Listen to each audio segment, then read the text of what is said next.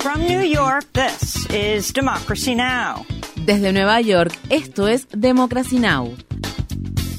Democracy Now! es un noticiero internacional de radio y televisión que se transmite desde Estados Unidos a través de Internet en democracynow.org. Welcome to Democracy Now!, democracynow.org. Bienvenidos a Democracy Now! en español democracynow.org barra es. El informativo de Guerra y Paz con Amy Goodman.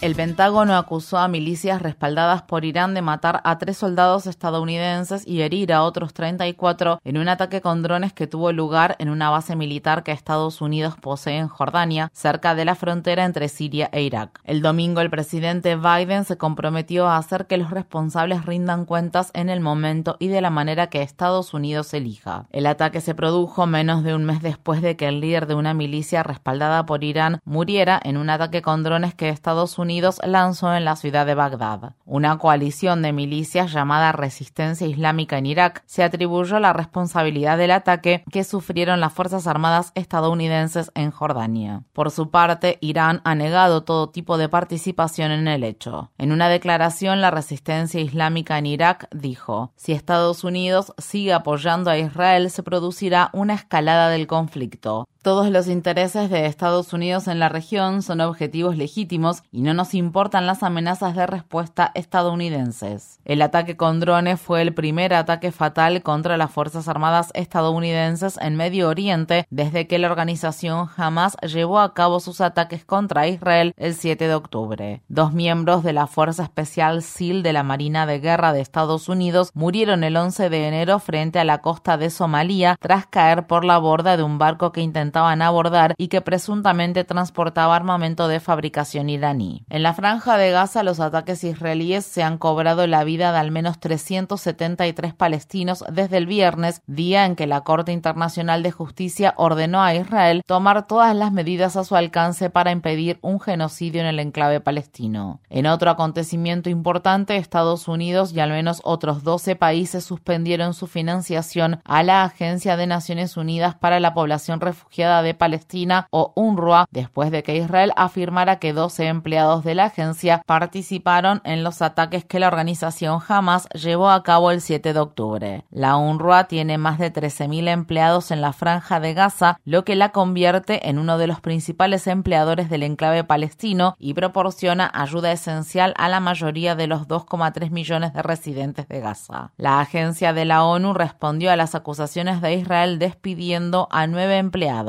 por su parte, el comisionado general de la UNRWA, Philip Lazzarini, condenó la suspensión de la financiación en un momento en el que la hambruna es inminente en Gaza. Lazzarini dijo que los palestinos en Gaza no necesitaban este castigo colectivo adicional y que esto es una mancha para todos. El primer ministro palestino Mohammad Stayeh instó a los países a revertir su decisión de suspender la financiación a la Agencia de Naciones Unidas para la Población Refugiada de Palestina.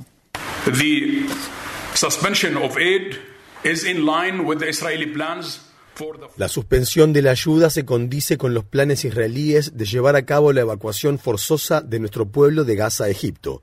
La suspensión de la ayuda se produce en el momento más difícil, cuando la Corte Internacional de Justicia ha solicitado que se provean suministros de inmediato y se envíen más suministros y ayuda internacional a Gaza.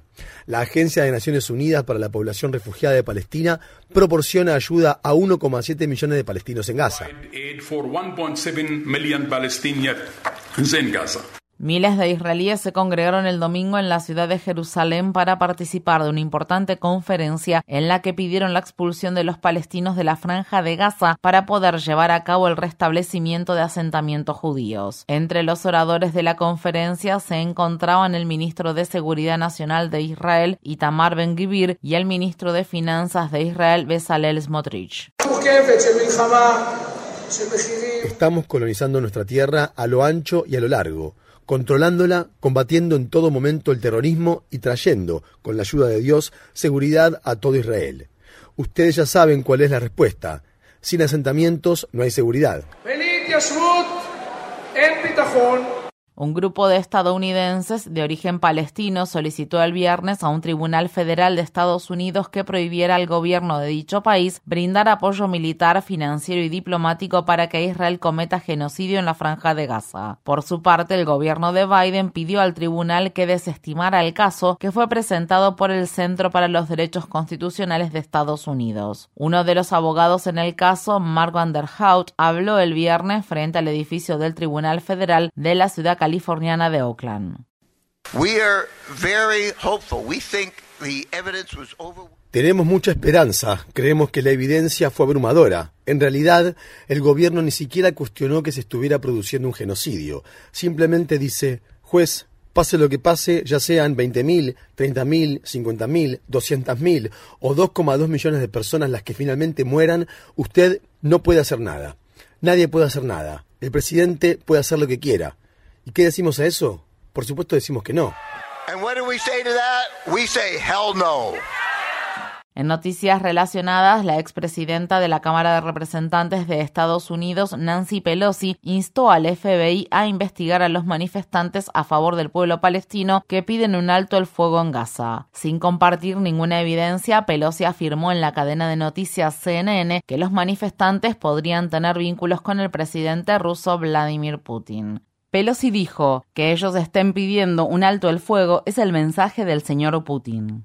Un jurado federal de Estados Unidos ha ordenado a Donald Trump pagar 83,3 millones de dólares a Erin Carroll en concepto de daños y perjuicios por haberla difamado en 2019, periodo en que Trump se desempeñaba como presidente de dicho país. Esto se suma a los 5 millones de dólares que en 2023 un jurado ordenó que Trump pagara a la escritora después de concluir que el expresidente la había agredido sexualmente en la década de 1990 y luego la había difamado al acusarla de mentir al respecto. En un comunicado, Carroll dijo, Esta es una gran victoria para cada mujer que se levanta cuando es derribada y una gran derrota para cada matón que ha tratado de mantener a una mujer en el piso. Por su parte, Trump dijo el viernes que apelará al fallo. Mientras tanto, se espera que un juez se pronuncie esta semana en relación a una causa civil por fraude que la fiscal general de Nueva York, Leticia James, presentó contra Trump. De ser condenado, el expresidente podría verse obligado a pagar 370 millones de dólares. El gobierno de Biden aprobó un acuerdo de 23 mil millones de dólares para vender aviones de combate F-16 a Turquía. El Departamento de Estado de Estados Unidos notificó su decisión al Congreso el viernes, solo unos pocos días después de que los legisladores turcos votaran a favor de la adhesión de Suecia a la OTAN. Un tribunal de Kenia bloqueó un plan cuya finalidad era enviar mil agentes de policía kenianos a Haití para ayudar a combatir la violencia de los grupos criminales y dictaminó que la medida era inconstitucional. El Consejo de Seguridad de la ONU aprobó en 2023 la misión que implicaba que en enero de 2024 se llevaría a cabo el despliegue de las fuerzas policiales kenianas en el país del Caribe. La reacción de los haitianos a la noticia fue variada ya que algunos residentes habían solicitado una intervención intervención extranjera debido a los crecientes actos de violencia que enfrenta el país, mientras que otros habían rechazado la llegada de actores extranjeros. La crisis es una crisis haitiana. Recuerdo cuando entre 2005 y 2006 llegó la misión de estabilización de las Naciones Unidas en Haití al país.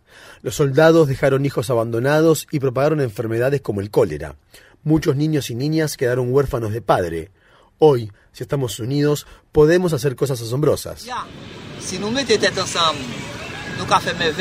Níger, Mali y Burkina Faso anunciaron su salida de la Comunidad Económica de los Estados de África Occidental o CDAO. Tras los golpes de Estado que se produjeron en los últimos años, los tres países están actualmente gobernados por regímenes militares.